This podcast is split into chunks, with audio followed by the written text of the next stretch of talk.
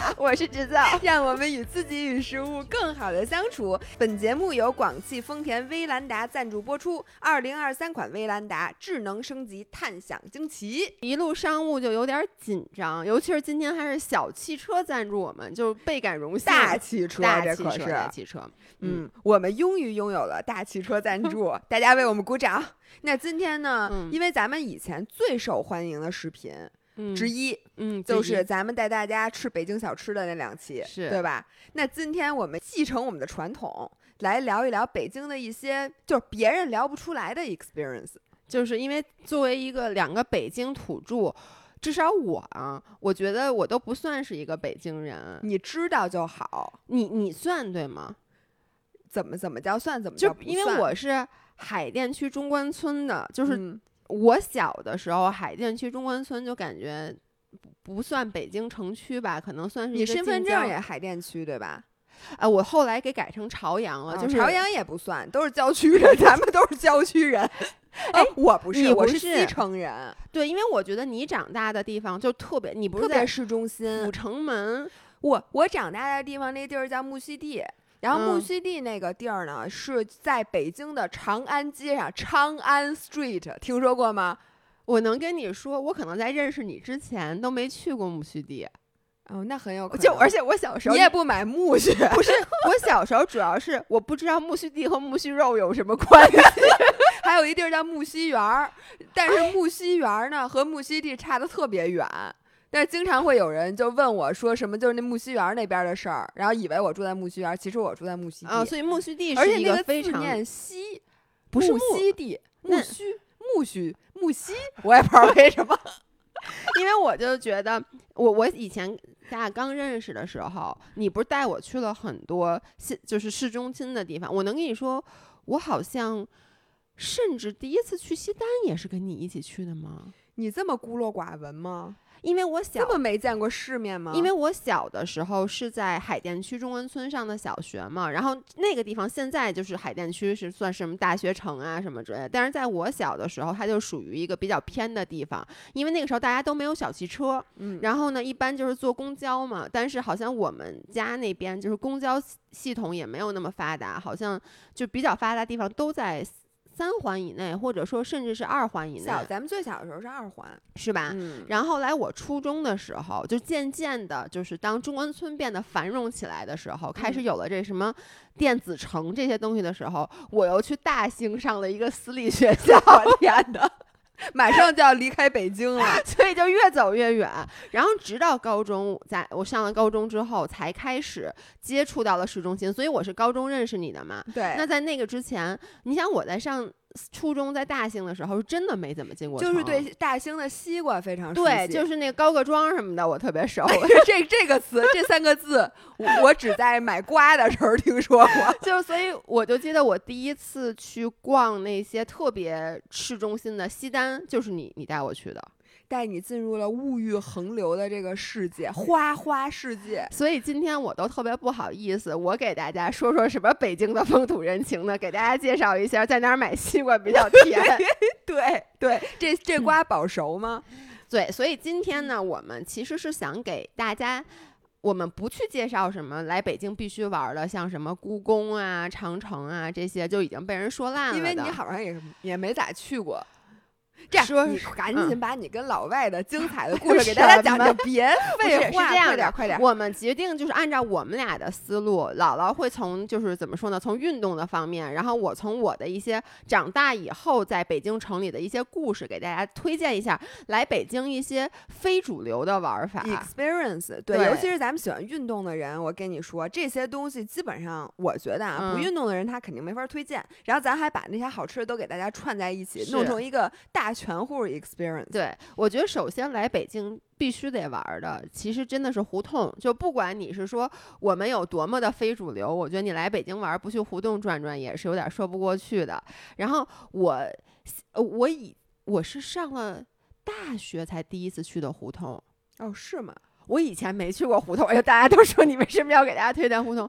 因为我海淀区是没有胡同的。是谈恋爱之后才去的胡同吗？对呀、就是上大学以后嘛。哦，我上大学才第一次去的后海，就那个时候就就反正就是我就非常孤陋寡闻。不是你是不是在跟我开玩笑，侯世瑶？嗯咱们北京四中在哪儿啊？北京四中离后海的那距离，你告诉我你没去过后海？哎，那那个时候咱们去过后海吗，当然去过了。干嘛我没请你在荷花市场喝过星巴克是怎么着？那。不那是就后海那是那啊是已经已经那个大学回来了。谁告诉你的？上高中的时候，我发现你这人我上高中的时候不喝咖啡，不，我也不喝咖啡啊，但我们去去过星巴克吗？必须的呀。当时荷花市场八角那家，对我，因为我的印象是我第一次去后海。是在我上大学回来，当时因为我刚谈恋爱，就跟我大学那个男朋友，然后呢是属于初恋，而且呢当时有点是禁忌的爱，因为其实就是我我妈那个时候不太能接受我已经谈恋爱了，因为我是等于说我出国的时候可能刚十七岁，然后呢回国以后呢有了一个男朋友，我妈。在我妈的心中，我永远都是那个十七岁刚出国的孩子，所以刚回国的时候，我妈就不太接受我有一个男朋友。然后我男朋友是杭州的，当时前男友他来北京找我，我们俩就没办法在家里面谈恋爱，就是我妈不让他来我们家，所以我们每天晚上都去后海谈恋爱。但那个时候又是两个穷学生，所以我们其实没有钱去那些逛酒吧呀什么的。我们每天晚上就是租一个那个船，鸭子船，鸭子船，然后呢，我们就在晚上在里面谈一宿恋爱，然后一宿。就 是一直谈到他关门儿，就可能我记得是十一点半吧，还是十二点他关门儿。然后我现在还记着我前男友当时给我的一个承诺，他嗯现在还没有实现。嗯，他给你买一鸭子船，不是当时，我说然后没地儿搁，因为当时就是我妈其实不太同意我们俩的原因，有一个原因就是我前男友其实比我小一岁，然后后呢，我妈就，而他当时而且还比你矮，跟你差不多，跟我差不多高，好像是，然嗯后呢，并且就是他学习也不太好，然后我妈就觉得你你你怎么找一个这样的男生？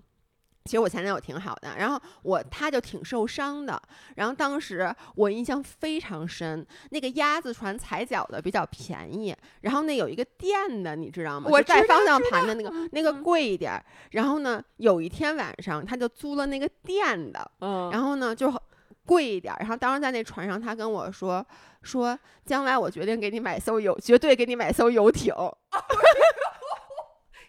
这人还能联系上吗？你问问他，所以我就。要给钱也行。所以我就想说，他这个 promise 一直就没有实现，但是你知道，你当你说到就是他有一租一店的，你知道我以为他要说什么吗？走，咱们从北京开回杭州，你京杭大运河，咱俩坐着鸭子船回我老家。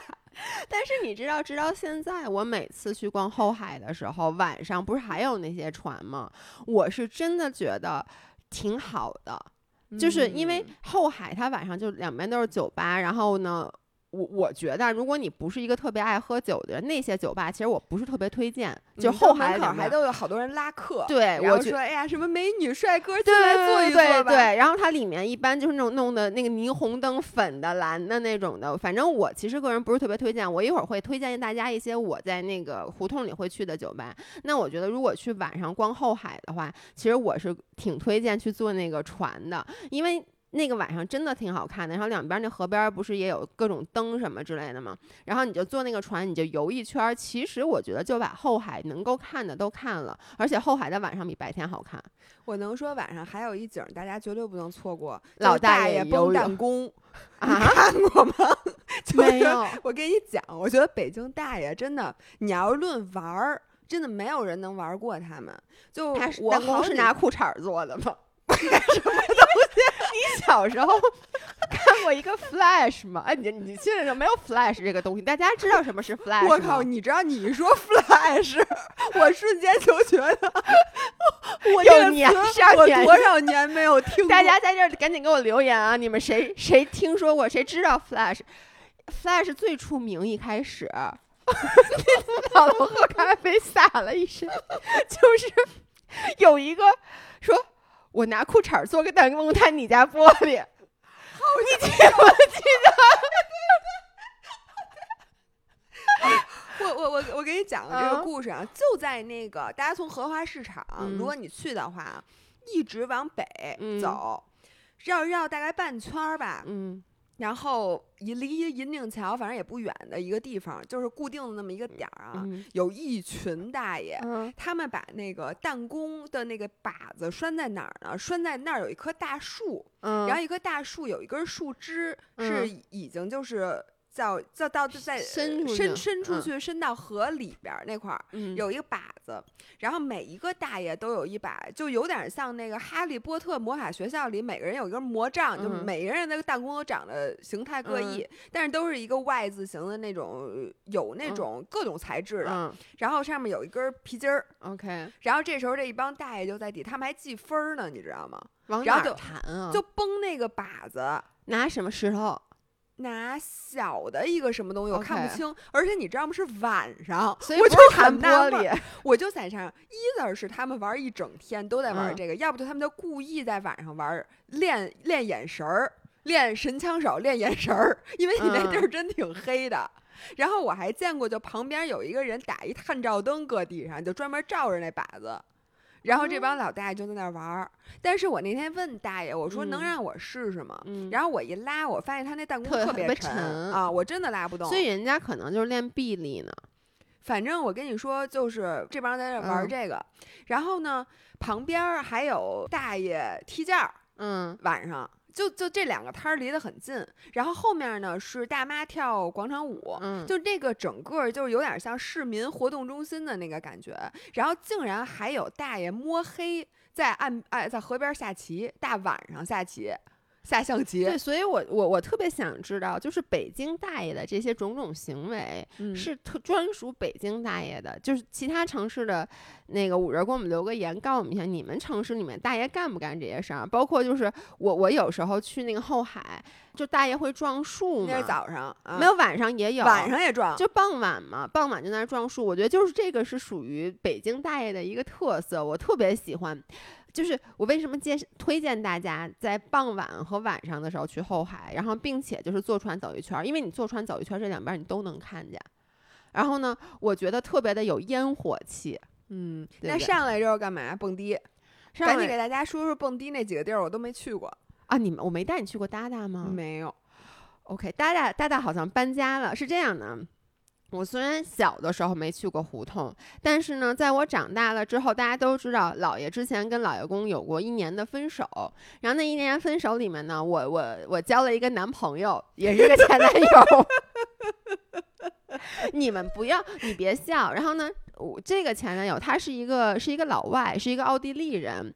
然后你们知道老外吧，来北京都特别喜欢住在胡同里，嗯，就感觉跟比如说咱们去巴黎旅游，都想住在那个最古老的那个街区中就是心。吵到睡不着觉，对窗户都关不严那对，种就老觉得只有到了那个地方，你才能真正的吸收这个城市的日月精华。所以你看，你不觉得北京老外跟上海老外就俩极端吗？嗯咱们光北京老外从来都不说北京老外，都说北京脏老外，因为那些老外都是穿着穿着那种塌了板什么回力啊，嗯然后那种呃老老北京片鞋，然后挂着老头衫，哎然后上海的老外很精致，就是整个脑袋就是根本嗯。就、就感觉是在胡同里洗漱，然后每个人骑一个小小 scooter，、嗯，就是然后那种满世界转悠，嗯。然后人家上海老外就就是那种 expat，精英，对，人家都住在那种嗯。很高级的地方，每天都是穿着衬衫骑公路车，就是骑小钢架的那种 feel。哦，是真的是你嗯不说我都没有觉察出来，因为当时我 date 那个老外啊，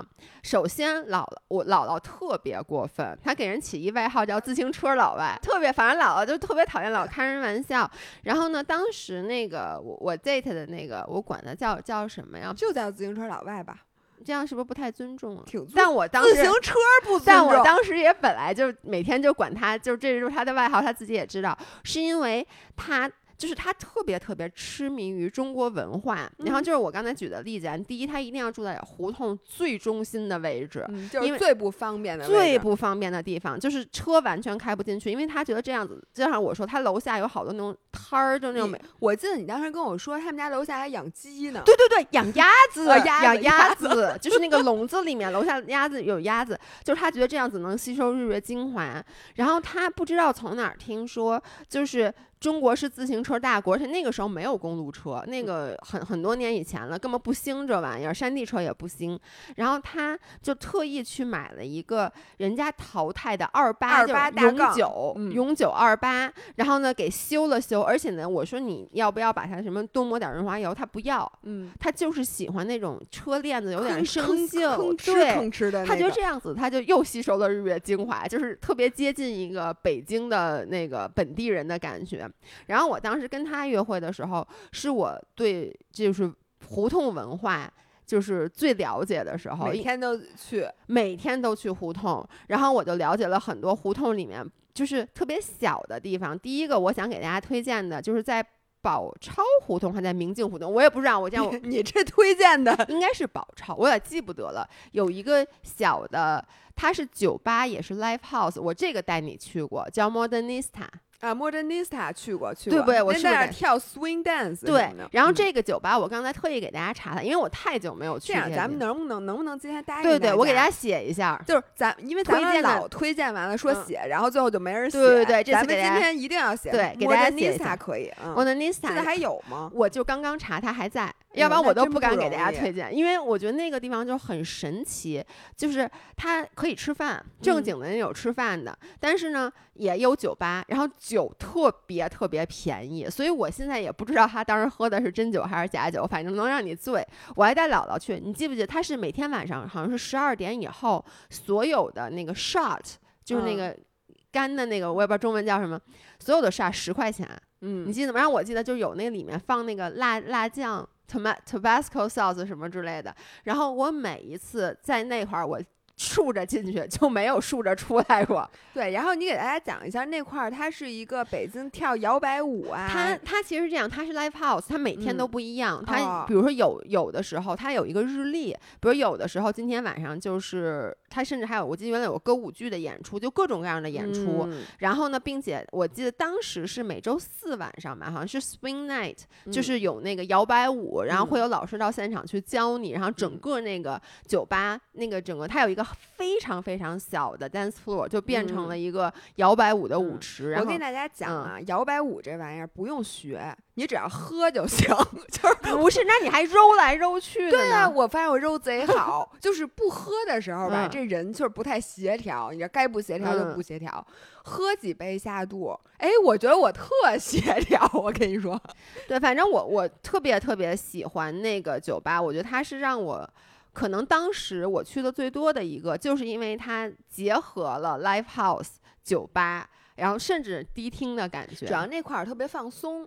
就对你去了之后，因为它是一个很小的地儿，然后嗯又破了吧唧的，就不是不是很高级的那种地儿。它然后你进去呢，人又特别多，然后你一下子就觉得那个气氛到位了。哎，它那个装修是很复古的那种哎，装修，对对，就不会给你很压迫感的。就就有很多地儿，你一进去觉得就是叫什么，特就是特别那种高级的那种，金碧辉煌的那里面松它仨那个楼梯都是木头的，然后它有二层的小楼，反正它整体的感觉就是，呃，国外可能七八十年代的那种装修风格。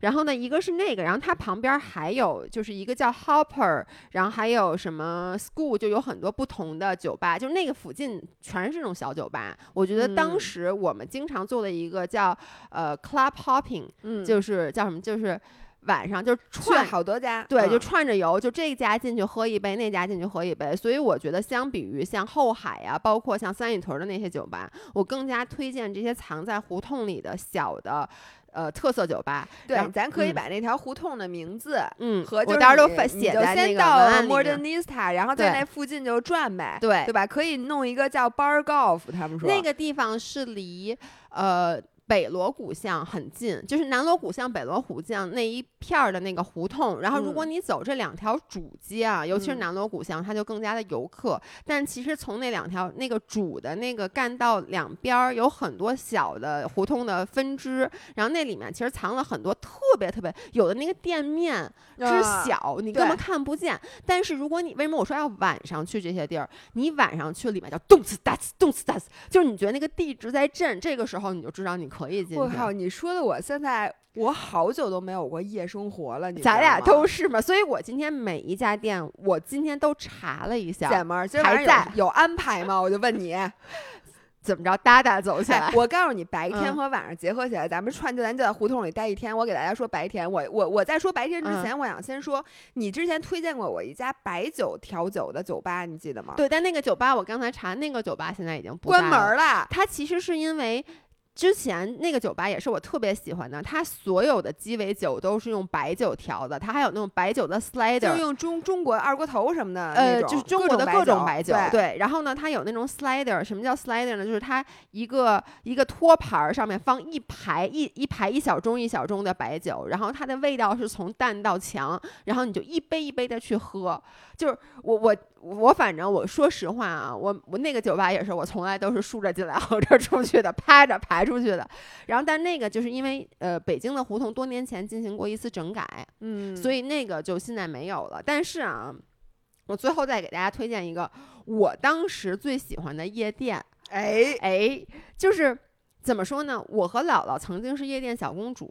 当我们俩在国贸上班的时候，那个时候我们俩经常去，就是像呃秀啊，就是属于叫什么呢？我觉得是比较高端的一种一种现在比较流行瑰丽上面的那个，对瑰丽上面的那个，就是它是那种反正特别奢华，呃装逼的，对，很装逼。然后嗯进去以后，一般都是那种金融人士下班去的，都还穿着西装那种，然后带卡座的那种。然后女生穿的都是那种漂亮的小裙子啊，咱俩当时都是，大家都是穿小礼服那种的，对对，就有然后点偏那种，就是去那种呃夜店的话，是要做头发，然后要要化妆，然后要特意去选一身衣服。我记得当时我和姥姥之前去那个银泰上面那个呃那个夜店叫秀，我们俩甚至经常在楼下，你记不记得？我买我办了一张三十次的洗吹卡。啊，对对对不对对对，就我们俩甚至会在去夜店之前，先去洗理发店洗一个头，做一个造型再去。哎，咱俩在微博里发过咱俩当时夜店的照片儿，发过，大家可以。去去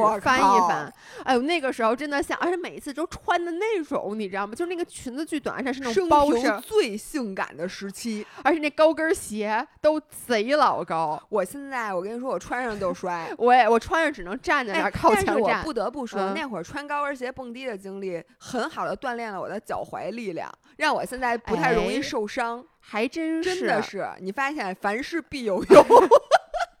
然后后来我我就去了我后来那个公司，然后认识了当时那个就分手的时候认识了那个自行车老外，然后就结识了一帮，包括我当时德国的同事，因为你知道欧洲人去夜店特别不喜欢去那种很 fancy 的夜店，嗯那种夜店是美国人喜欢去的。嗯，然后欧洲人就喜欢去那种黑了吧唧的，啊然后进去以啊后没有任何的射灯啊，什么都没有，然后那个地上就是那种普通的恨不得水泥地那种的。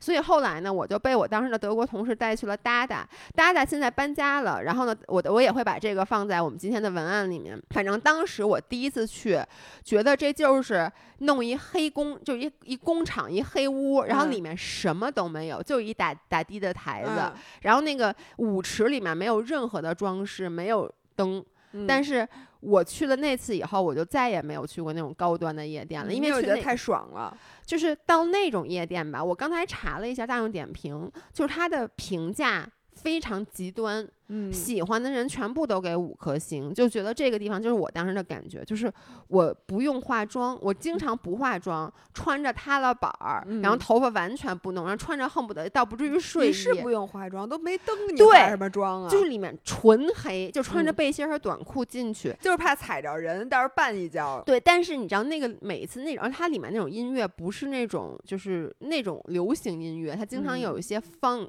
什么就那种的比较嗯地下的音乐，就是另外一种感觉。就是那种我在柏林，就是那种电子乐、对那个对对，嗯就是那种感觉。因为嗯我德国同事带我哎去的嘛。呦，我你说的我现在有点激动了呀。然后就在里面，每一个人都非常的释放，嗯释放自己，跟在那种那种高档夜店，每个人还都捏着，然后每个人都有一个观察者，对每个人都在自己的脑子里，是那个就完全没有了。就包括你还经常时不时的就会去厕所、去洗手间去看一下自己的妆花没花呀嗯什么的，在那个地方完全没有。但是也有人就觉得那种地方就是特别特别的脏乱差。需求是什么？是，你要说你想认识点儿新的什么小伙子什么的，那那地儿你也看不见。你你认识谁去？啊我我，但是我跟自行车老外可就是在达达认识的，哎呦我们俩就是在达达认识的，那天你化妆了吗？没有，而且穿的是一格子衬衫，哎呦，就是那种非常就下了班儿以后，我记得当时我去我德国同事家，我们先吃饭，吃完饭以后就就直接就去了，然后就不仅没有化妆，然后就穿那种特别普通的衣服。哎，我发现你看、嗯这个认识就注定了这是一段松弛的关系。对吧？哎就俩人认识的时候，就是那种特别狼狈、满头大汗，然后搁那在在一块儿一块儿摇头。对，哎呦，所以这就是我给大家推荐，就是为什么要夜游胡同。然后我来把嗯白天给他晚上给你们接上，啊我给你们安排半天好不好？这样，大家呢，因为现在如果是夏天来北京，现我觉得现在在地表。应该已经很少有比北京还热的城市了，因为我这回去上海，嗯我的感觉就是好凉快、啊，因为你去上海正好下雨嘛，对不对？对，但是呢，就是上海同事都是抱着不是上海同事，上海的朋友都是抱着这种很从情的语气说：“嗯你从北京来的呀，你们还好吗？”我说有一天我我一看天气预报，今天三十八度，我嗯的第一反应是今天 好凉快啊，今天都没到四十度。所以你知道，在北如果现在来北京玩儿，其实挺受罪的。但是我嗯给大家推荐一特别爽的玩法，嗯就是在北京可以下河游泳。然后那个哎游泳的地儿啊，就在后海。我觉得后海比起其他的公开下水点儿，游泳是最爽的。能游到杭州吗？能 把你前男友叫来好吗？咱们一起游回杭州，咱们省点高铁钱。然后为什么呢？我原来以为每个城市都有允许下水的地儿，嗯我现在发现不是的。就是很多地方，就是他为了那种懒政，我觉得嗯就是他不给你开嗯让你下，因为下水必有就有危险，有危。险，对。但是北京我觉得特别好的是，它开放了几个真的是允许市嗯民下水的地方。那些地方不不仅你可以感受到北京的这那些地方水质特别好，嗯，因为它敢让你下水，就说明人家做了各种细嗯菌检测，就确实很干嗯净。另外一个呢，你就可以浓缩的见到密集的老大爷们，而且都是北京最闲、最没事儿干的老大爷，都在河边儿。嗯，然后那个我到时候在 show note 里放一下，大家导航从哪儿进，因为嗯后海的那个下水点儿啊，你要第一次去，就从那马凯餐厅往往西。但是大家反正就是，到时候我给你们写一下那个地方呢。首先它的水非常的清，然后我在水底下拍过好几次的视频，嗯拿 GoPro，你就感觉你在那个绿色的宝石前面游，啊就是那么干净吗，对，那个水底下那个水草什么的，完嗯全可以看清。其次呢，它没有那么深，嗯，所以呢，其实你到边儿上一点儿，你是可以站站起来的。起来的但是它那个底儿是淤泥啊，就是你哦肯定站站不住，但是嗯你是没有那么没安全嗯感的。然后第三个呢，是那个旁边就是那个柳树，还有嗯各种树，它那个枝。都快垂到水里嗯了，所以你在那儿游，抬头是树，低头是水草，就是你，你感觉你在仙境里边，就跟阿凡达似的游。嗯，而且你知道，在盛夏，如果你这个能时候下来到河边儿，哟对，我很多时候我们都是跑完那个跑完步，嗯然后浑身汗，我们根本不换衣服，就嗯穿那种 bra，、嗯还有那种我们不是都穿那种特短、速特紧干的短小短裤吗？对，然后你把鞋一脱就可以直接下去了，你根本就不用换衣服。然后只要你戴上泳帽和泳嗯镜，而且那个水呢，现在会被被太阳晒的，它是温的，它嗯不是冰凉的。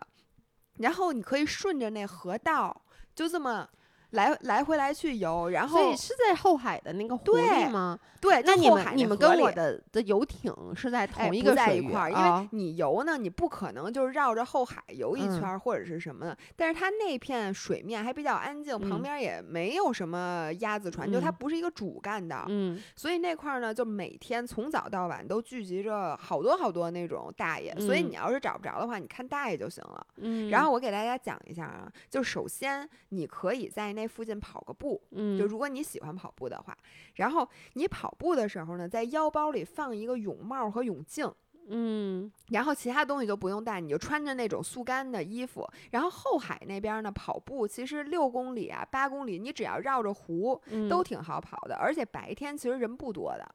然后跑完了之后呢，直接就把泳帽、泳镜拿出来，把鞋脱在岸边儿，到那儿扑腾跳下去。你可以就是玩玩水，游一嗯下。然后你知道那些大爷，他们都会带就买一桶或者带一桶大矿泉水，嗯就是那个矿泉水啊，得上岸之后，因为你身上毕竟还是有一些绿的、吧唧的嗯那种脏的那种东西，你拿那个从头上往下一冲，冲嗯完了之后，你就在岸边稍微坐一会儿，就全干了。对我我去冲浪也是，这就跟你学的，因为我记得你有一次跟我说，你啊去下公开水域上来拿矿泉水冲，然后所以我在万宁冲浪，我都是后备箱里永远带一大桶矿泉水，啊上来以后就冲一下。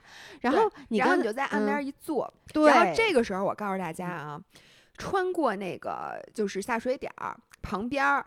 有一个叫马凯餐厅的地儿，那个马凯餐厅提供着一种只有咱们小时候能吃到，现在北京很少见的食物，叫呃炸炸羊肉串儿，你知道吗？哦，以前你吃过吗？就是稻香村会卖那种电烤或者叫炸的羊肉串儿，后来现在是只有现在好像都是烤的了，现在只有是拿那个火烤的，就那个羊肉串儿的味道，就是是特别童年的回忆。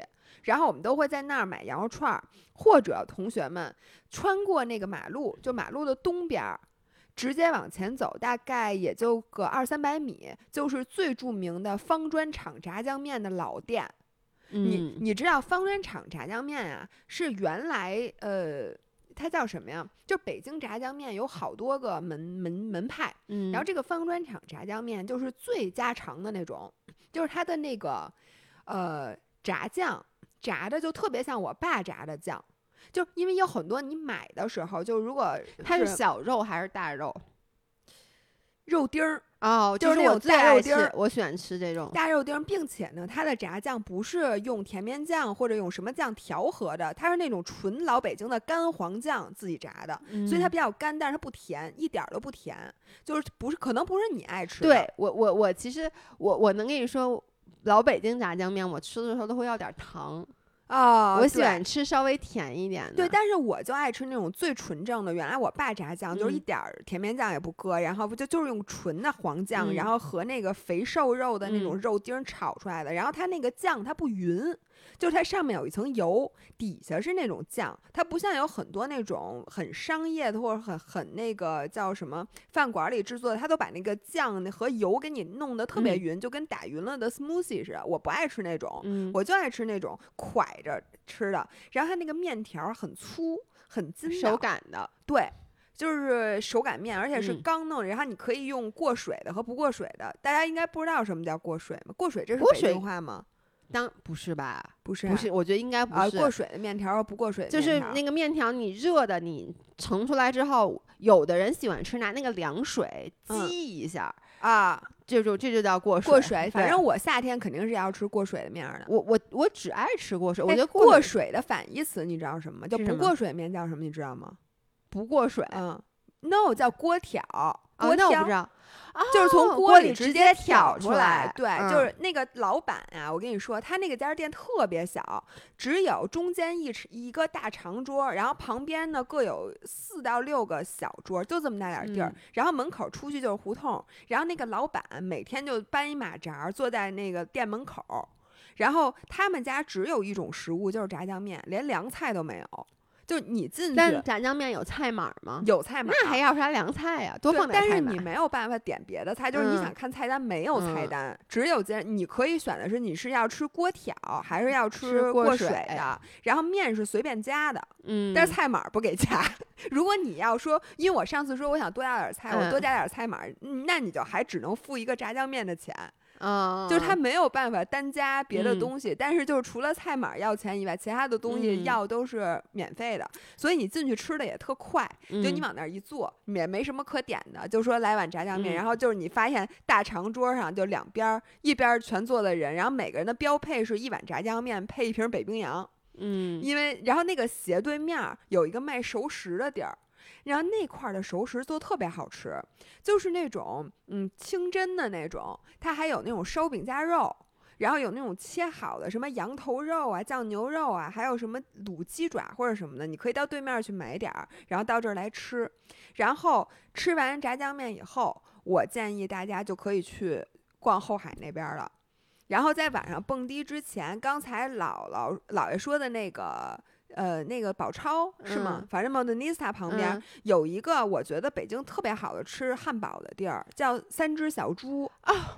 你知道那现在还有吗？那个我以前了，它不仅有有汉堡，它还有热狗，对，然后有热狗什么的，然后有它就是我觉得是特别美国南部的那种，它其烟熏味儿特别重。其实你知道吗？就是北京现在很多很有名的这些汉堡都是起源于胡同的。你知道，就是嗯像 Slow Boat。，slow boat 啊，你知道那个，我肯定是最早吃 Slow Boat 的，就是因为当时它刚开的时候，我就去它，因为它大，就是它第一家店在那个胡同里面，然后根本就没法开车去，就是你要把车停停挺远的，然后走进去，然后包括像大悦，大悦哎啤酒，原来这些其实都是属于是胡同里面的，这些年才渐渐的开在了一些比较商业、比较繁华的地哎方，。这个叫三小猪 （Three Little 嗯 Pigs），、还有是在协作胡同的四十四号，待会儿我放那儿。他们嗯家的主打菜是手撕猪肉汉堡，就是那种美嗯国特别南方的，他把那个猪肉啊腌完了之后又酸又甜，然后嗯又烟熏味儿很重，给你撕成。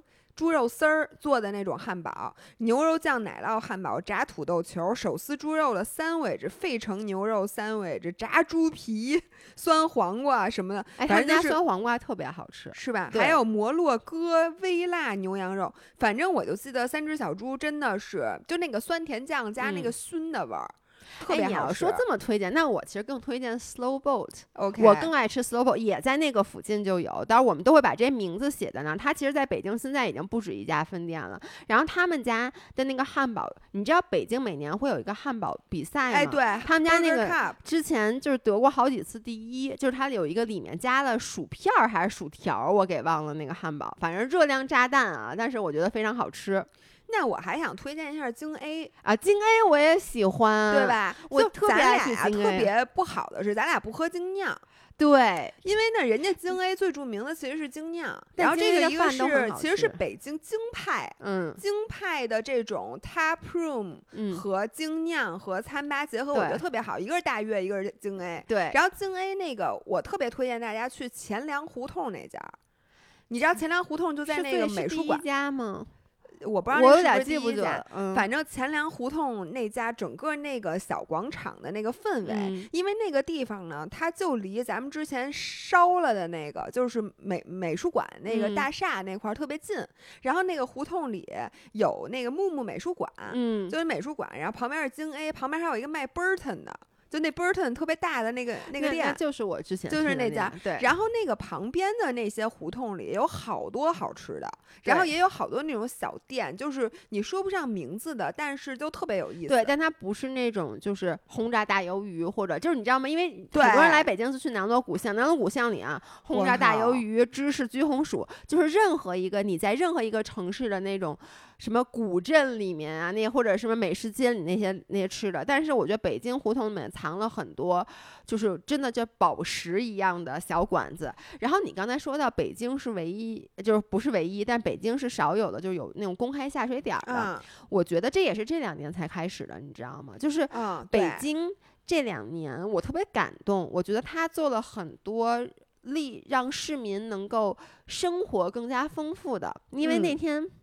除了就是这个胡同里，我们俩我和姥姥还特别喜欢的一个跑步、骑车以及遛弯儿的那么一条街，呃，也不知道一条街吧，就是沿着亮马河。哎，亮马河，对，我们之前有北京的塞纳河，朋友们，对我之前我们给大家推荐过，但是因为最近我不是在姥姥的引导下开始跑步嘛，我嗯就每天晚上都是从我们家出发，沿着亮马河从四环跑到跑过三环，跑到大概嗯一农他们家的位置，再折返跑回来，嗯然后。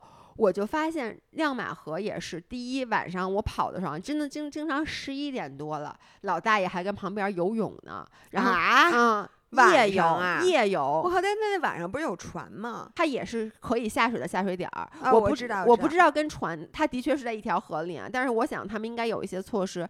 反正就是第一是很多可以下水的，第二就是那一条街上，因为有很多沿途有一些小广场，然后好多人在那玩路冲和滑板。嗯然后那天我就看到一个不是北京的。我不知道他是哪里的人啊，就是一个人，他带着一个滑板在那儿滑。这个时候就来了那个，就是那种城不是城管，就是那种警卫式的人，就是那种穿，就晚上维持秩序的那个人，嗯就过来了。然后他一把就把那个板子抱起来了，就是说说我我就随便一滑啊，说什么之类的。然后结果那个城管就跟他说说啊，这可以滑滑板的。然后他就说啊，说那个。北京这边都可以滑吗？他说：“对，我们现在都不管了，我们鼓励你们滑，你滑吧。”然后那个人就滑，滑到还有个台阶儿，他就跳过去。然后那个城管还说：“哎呦，小伙子滑真棒！”我当时那一刻，我不知道为什么我特别感动，就是我就跑过去的时候。就是觉得水里面的人，然后有遛弯儿的人，然后两边有卖唱的，好多卖唱的，别不是卖卖 唱，叫卖唱，人家练歌呢，行吗？练歌，你别看不，我告诉你，亮马河边上，人家你你听过那个，就是人家有。一个乐团，嗯，然后那里边那个呃老先生都是穿着西服，打着领结。昨天就有是吧？然后昨天我去看电影的路上，旁边那个女士，人家是穿晚礼服在那唱歌。不，但我说的那个卖不是我为什么说是卖唱的？我我真不是说别人啊，那个唱歌真走调，特别走调的人也在那唱。就是我，那你的意思，我也可以去我也可以去。你知道那天我我跑步的时候，我还在跟老爷公说，我说我觉得这个是不是只有北京人才能干出来的事儿？因为你知道我们真的就经过，当时是 Coco 的事儿刚出，就是呢，然后两边很多人在唱 Coco 的歌，有一个人在唱《想你的三百六十五天》，是我这辈子听过最难听的《想你的三百六十五天》，没有一个字儿在调上，但是他有自己的一个小音箱。就站在那儿唱，特别难听，然后以至于老爷公都开始跟他合唱了。老爷公说：“这唱的跟我似的。”然后当时我就说：“我就说这事儿应该只有咱北京人才能干出来吧？就是知道自己唱歌走调的情况下，但就是在河边。”你是不是在说我呀？也有我自己，就我我当时，所以我就说嘛，我就就是那天就发生了那个，就是那个滑板的那个人，然后我就觉得那天我就觉得特别开心，我觉得这是一个特别有烟火气、特别真实的城市。对，而且我觉得北京确实，我觉得北京有点像纽约。就是他没有对你们有什么 expectation，他觉得你什么样都行。所以你看，就是亮马河边儿，你说唱歌走调，这是一个；还有你看过咱们就是北京，尤其是二环附近地区老大爷们自己改装的公路车吗？我靠，就什么样的都有。首先。我原来从来没想过，大家都知道公路车的一个标志性就是那弯把，对吧？大家是不是觉得那弯把 suppose 都应该是朝下的？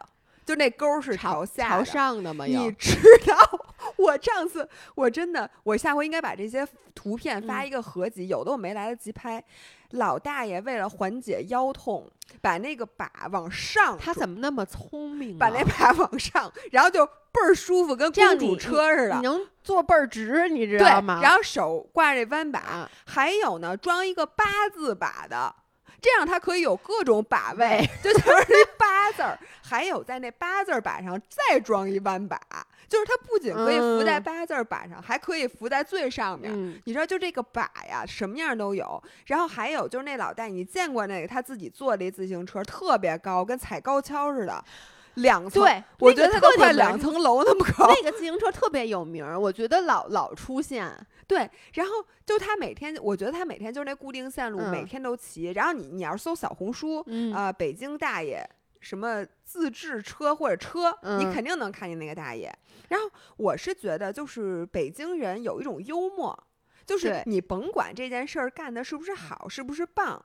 但是呢，他只只要与众不同，嗯，只要他自己开心高兴就行，然后他就会觉得是一种特别叫什么呀？就是特别特别开心。嗯，我觉得就是别人只要对他投来异样的目光，他都会很开心，甭管这个事儿是好的还是不。那不就是我吗？啊，还真是！我觉得很多北京大爷都是啊，绝对的。你知道吗？我上回呃，我第一次去两马河游泳，本来呢，大爷们已经上岸了，怡然自得的在那儿拍着肚肚子聊天，就是甭管多胖，都穿一特小小裤衩儿，然后站在河边，然后肩膀上搭一条毛巾，然后就一边抹，就是就是用手在肚子上。成那个叫什么正叫叫什么呀？那个顺时针摸肚子，然后在那儿聊天儿。然后这个时候我穿着一个鲜亮的小泳衣，突然出现。大爷可能没有意识到，就是有这么多小女孩儿，我也不算女孩儿吧，就是比稍微年轻一点的女士也会在这个时间选择下河。然后于是看见我之后呢，你知道这些大爷们就开始争奇斗艳。然后突然有一个大爷背对着那个河道，嗯一个后空翻，直接跳水，就开始表演跳水。嗯然后，然后旁边那大爷把脚蹼带上，然后就开始下河，游得飞快。就我在那儿游，嗯然后就是你就感觉他们都在争夺我的注意力对，嗯然后还有大爷就故意的。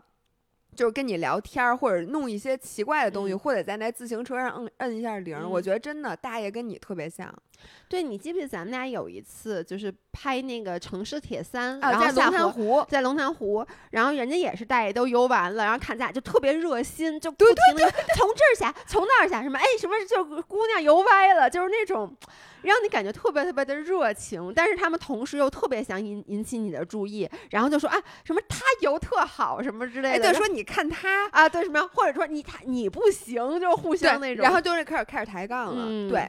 然后我是我我刚才你说亮马河，我觉得嗯特别好，就是如果你在北京喜欢运动，我觉得后海边上是又能跑跑步，又嗯能骑车，又能游泳。亮马河也是同样、啊，嗯不能骑车，骑车差点儿，对，但是跑步和游泳都特别好。首先呢，现在亮马河从东边已经修到了很东，其实嗯你类似都可以从嗯叫什么呀？你至少是可以从四环。对吧？对一直跑到二环边上，对就跑到东直门那块儿，并且呢，亮马河跑步有一特别好，你不用担心补给，因为亮马河边上都是咖啡厅。首先，你从四环到三环的过程中，然后你会经过蓝港，你会经过蓝色港湾，然后这里边有姥姥姥爷最爱的 The Woods，Woods 然后呢，旁边有一条很短的街，但是那街上好几个咖啡馆，然后有一个著名的咖啡叫亮马河淤泥咖啡，你喝嗯过吗？它那底下是淤泥。就芋啊泥，然后再加上咖啡什么的，就是那个很有嗯特色。然后再往前，旁边呢有高级点儿的，有宝格丽，嗯，宝格丽酒店那边。对，宝格丽酒店的对岸呢，其实是使馆的，离使馆已经很嗯近了。使馆那附近呢，有我特别爱吃的四叶。就是那个居酒嗯屋，然后再往里边拐呢，有是 Peter Pan，然后有咖有面包房，，对，它是属于有点接近使馆区那边。哎，那块儿还有一希腊菜，我觉得也不错。对对对，你希？腊菜不错，对，就那块儿都是好吃的。然后再往前走，你甚至可以就是直接跑到东直门坐地铁或者干嘛，哎，反正就是那一条街非常好跑，而且我也特别推荐晚上。对对，我因为我能我能说你刚刚说的时候，我就想我从来没有白天跑过亮马河，我都是傍晚的时候或者晚上的时候跑。然后我觉得是这样，如果说你来北京，你想感受胡同文化，那就嗯去后海，然后呢加上刚才我们说那些胡那同些胡同，然后呢可以跑可以骑那个小黄车，哎，可以骑小黄车。对，其实我们也不是，我觉得啊，我们特别不推荐的是，你到了一个新的城市，你还把训脑子里时时刻刻想着训练。但是我觉得特别好的就是你把它给非常好的用运。动的方式给穿串串在一。起，对。然后，如果说你想感受北京比较现代化的，像最著名的像三里屯儿、蓝港、使馆区这些比较西式的这些餐厅的话，那么你就去跑亮马河。哎，还有一个姥姥，你经常跑的就是二环。我能跟你说，我从来没去过二环，你再跟我说一遍，我这辈子没去过二环，就是你是不是在跟我开玩笑？因为我我知道你们每次跑二环，但是因为海淀区是四环以外，然后我现在住的地方也是四环，我好像就没。长安街是二环吗？你再问一遍，长安街是二环吗？不是。长安街是嗯贯穿北京从西到东的一条主干道，二环是一个圈儿。哦，所以它不是长安街，长安街把二环拦成了一半所以长安街是零环。长安街不是环，长安街是一条线，点线面。为什么？长安街是一条为什，么？那它上来就叫二环呢？它不叫零环。一哦环、二环，就它，而且它就算不叫零环，它叫一环也，它为什么叫二环？因为没有一环，对吗？没有，所以我才问你长安街是不是零环嘛？有道理、啊。我说的有没有道理为什么没有一环呢？对呀、所以二环是北京最小的圈儿，就是对是北京，呃，如果说你说北京城最开始就是最古老的那哦，些我觉得东西都在二一环里面。环可能指的是是不是故宫那一圈儿？就原来的哦，那个，以前的宫里面有可，能，有可能有可能。但是我我我我瞎说的啊，我不知道啊。所以跑二环一圈儿是，三十二公里，就是嗯二环呢是其实是一个传统，我不嗯建议大家来北京 跑二环，有点长。对，嗯但我一会儿有一个建议，嗯就我建议大家跑什么，我就先说二环，这是嗯北京人的一个传统，嗯就是跑步的人一般咱们都知道，在跑马之前要拉 LSD，LSD、嗯 LSD 不是大概就是一般都是拉三十到三十六公里嘛。嗯，然后这二环这一圈儿，首先它的长度很合适，正好是三十二公里。嗯其次呢，呃，拉长距离最怕啥？最怕打乱节奏，各种红绿灯二环没有红绿灯，二环红绿灯儿特别少，我以为你在主路上跑呢。那可能不太让，就是你的辅路，因为你想啊，你是就是它红绿灯会相对来讲非常少，就比起三十多公里的距离，应该是你能想到的红绿灯最少的地儿之一。你能给我举几个二环上著名的景点儿，让我想想我去没去过？东直门景景点儿，雍和宫哦，雍和宫就北二去过雍和光了多新鲜呀！那不北二环吗？哦，因为你知道，对于一个从小在海淀区长大人来说，就是我知道这些地方，就是我后来长大以后也都去过，但它对于我来说都是两个字概括，就是城里。嗯，所以等于是二环就是我小时候想象中的所有的城里。你的知，识盲点，我这得给你推荐一首嗯汪峰老师的歌，叫《北京的桥》。哎，是他唱的吗？我只听过五环。北京的桥里边，应该这些桥都有。你小时候没背过吗？这些桥，咱们小时候有一个地理测试，那可能是不是海淀区的孩子不用考，因为离我们特别远，老师也没去过。因为小时候想去一趟二环是需要坐公交车倒好几次车，我觉得。唉所以王府井也是在二环里面。No No No，王府井在长安街上。对，但它就是在二环里。二环里面，对，二环里面东、嗯呃二环的东边那个角叫东直门，西边人叫叫西直门。这是应该是离你比较比比较近的。嗯，然后南边龙潭湖，咱们上次拍那个铁人三项的下河那个地儿，那是我第一次去龙南二环那是我第一次去龙潭湖。我听说过它很多年，但是那是我第一次去，因为哦我小时候没有去过南南城。哦，但现在就确实咱们因为在一边一直在北边，离南嗯边比较远，北京嗯太大了，嗯，所以你确实如果不开车的话，它嗯是比较很远的一个距离，比较费劲的。然后所以就是大家有一个跑二环的这个传统。嗯所以像那个你看，就北京，比如北马是、嗯不是十月底或者十一月初嘛，嗯在九月底到十月底的那个过程中，如果你有机会开车到二环或者到辅路，你真的会看见，肯定是会有人跑的，而且大家嗯跑步都背着越野包。然后就嗯特别，就是你一看这人就是刷二环的，就非常非常的明显。所以这就跟嗯在那个、呃上海大家跑那种滨江，就徐汇滨江、或者嗯跑浦东那跑道一样，在北京大家都跑二环。哎，我嗯在这里特别想跟大家推荐一下，就是呃，我觉得北京人有一个特别大的 privilege，嗯就是每年可以跑一个数字。就是比如说今年是二零二三年，然后大家会相约在二零二三年的一月一号早嗯。上一起去跑二零二三，嗯，并且那个二零二零的那个零嗯。是故宫，就是故宫那一圈儿。啊。然后就是在这个故宫附近，然后它的每年你看它的数字是那种横平竖直的那个数字，对，因为北京的城就城市的建设就是非常的规整，对所以比较好跑。你说你要去那种就是比如去上海那个好多路都是斜着的，你就特别难找出一个规整的数对，而且甭管你跑数字几，嗯都会路过一次或两次天安门。然后你哎知道，在一月一号早上路过天安门，嗯就在我们心目中是一件就是跟跑别的地方的数字是不嗯一样的，而且能绕故宫一圈儿，而且就是在故宫那个北边儿的那个嗯城、城墙外边，你就看到等于今天今年的第一个日出或者什么，就那个感觉是完全不一样的。嗯，所以我觉得其实啊，就是很多人来北京会打卡的这些地儿，如果说你从来没有来过的话，我还是嗯建议大家去，都都要去打一遍卡。但是我你去进过故宫里面吗？多新鲜呀！你没去过故宫我去过，我我进故宫每一次都是陪同外国友人。啊？就我只去啊过两次，都是带人家去，我自己其实没有去过。然后我的感觉就是人很多，然后所以我觉得啊，因为故宫现在去你得预约什么的，然后我嗯知道很多人来北京就觉得没预约上故宫特别的可惜，但其实我觉得你也不一定非得进去，就你我觉得故宫那边是不是还有白塔寺也在那边，对不对？嗯，还是有一定距离的白塔寺。是吗？我怎么觉得那个那那个就是荡起双桨的那个不是那是白塔寺吗？那首歌北海公园啊，北海公园不是白塔寺，你说你北海公园里面是不是有一个白塔？啊？是那个白塔不是白塔寺不，是但北海公园是不是离故宫很近？挺还行？对对对，嗯我就记得嘛，因为之前我那个老外朋友来，我给他设计的路线就是从那个北北海公园那块儿有那个白塔，然后走到故宫，然后呢，他当时好像是骑着小黄车去的故宫。我给大家推荐啊，故宫先绕一圈儿，嗯跑一圈儿四公里，很近。啊，那还行。然后呢，往北直接从北海公园里穿过去，大概是两公里。这时候你就跑到了后海，就跑到荷花市场。哦已经我累了。我经常这么跑，就是如果有朋友来北京找我玩儿，然后我想带他们一次性的把这一个嗯区域都嗯逛了。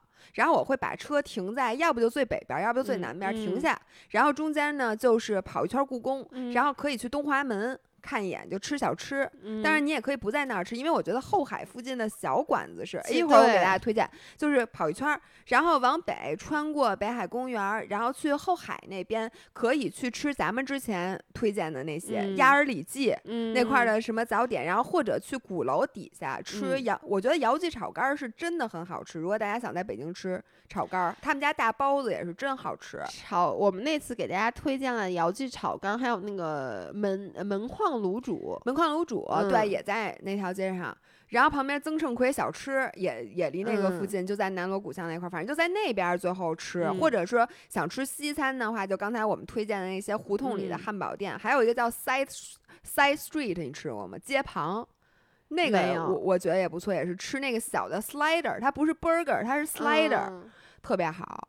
哎呦，这么一说又说岔了，说说聊到没头儿了已经。对对，因为北京很多人说北京是美食荒漠，但其实我觉得北京它其实好吃的馆子还是挺多的，而且就是那些典型的北京小吃，如果你没有吃过的话，都非常值得试一下。嗯如果大家感兴趣，想去更加全面，并且想看姥姥姥爷之前帮你们试吃那些北京小吃的话，可以去翻一下我们俩的视频。哎，姥姥之前带着我去吃了刚才基本上说的所有的那些北京小吃，我们还去了牛街吃各种各样的没错，火锅什么的，对。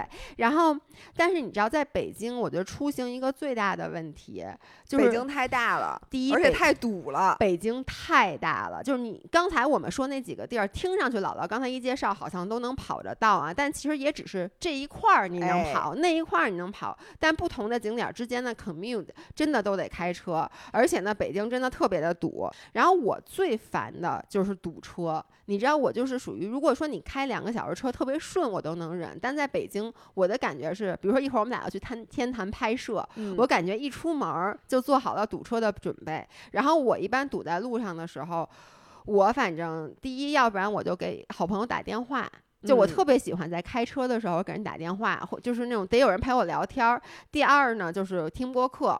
第三，我觉得就是如果有一台能够智能驾驶的汽车，比如说像二零二三威兰达这种，就可以帮你大大提升你的驾驶体验。必须的。嗯，二零二三款威兰达它有三个特别大的智能升级，一个是它的 T Pilot，它有那个智能驾驶辅助系统，它可以做到零到一百八十公里每小时的全速巡航。因为你知道现在很多巡航其实它不是全速的。哎，对，那你知道全速巡航的好处就是，你基本上可以不用踩油门，自动跟车。就是你设置了这个之后，前面的车快它就快，前面车的减速你也不用担心，就就是他自己也会跟着减速。这我自行车可能需要一个这个功能。哎，你知道我以前开车不是追尾过三四次吗？就都是因为我就是你知道，每一次都不是在开特别快的时候，都是在堵车的时候，我那个脚到最后都抽筋儿了有时候踩抽筋儿了。然后而且他那个车有时候他是开开咣一下他就对慢下来了，然后就特别容容易撞上。所以有了这个自动跟车之后，真的太方便了。我觉得就是大大减少了在城市里开车脚累的问题。对，而且它还有 LDA、LTA 的车道循迹辅助系统和一个叫 PCS 的预碰撞安全系统。简单来说呢，因为这两个系统我还是比较熟悉的，嗯它可以看懂那个白线，就是那个车道上的线。那比我比我强点儿。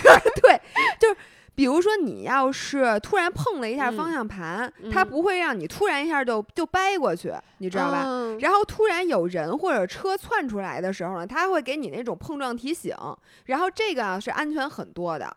哎，我觉得就是识别道路线的这个功能，它应该在它要能在十五年前有就好了。就是你记不记得我有一次刚回国的时候，有一次我开车，然后我把路边儿的一串儿那个叫什么隔离带都给听出去了。哦，对，你记不记得？你弯腰捡东西，就是我我大家可能没听过这个故事。当时我开着我爸的那个是一个大吉普，然后呢，我手机掉了。于是我当时刚开始学会开车，还不太懂，我不知道你眼睛得一直看着前面。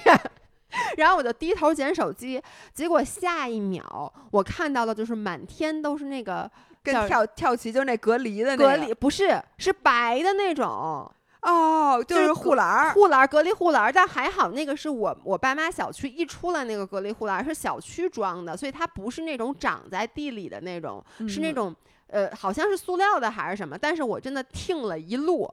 你知道，如果当时有这个，就是什么那个呃线道路线识道路别的话线对，他一定不会掰让我，你一下，他会掰我。对，然后现在他呃强迫我养成了并线打灯的习惯，因为如果你不打灯，你并线，它是增增，然后然后你那个不是方向盘就嗯特沉，你基本上变不过去的。但是只要你打了灯，你就可以很容易的变啊过去。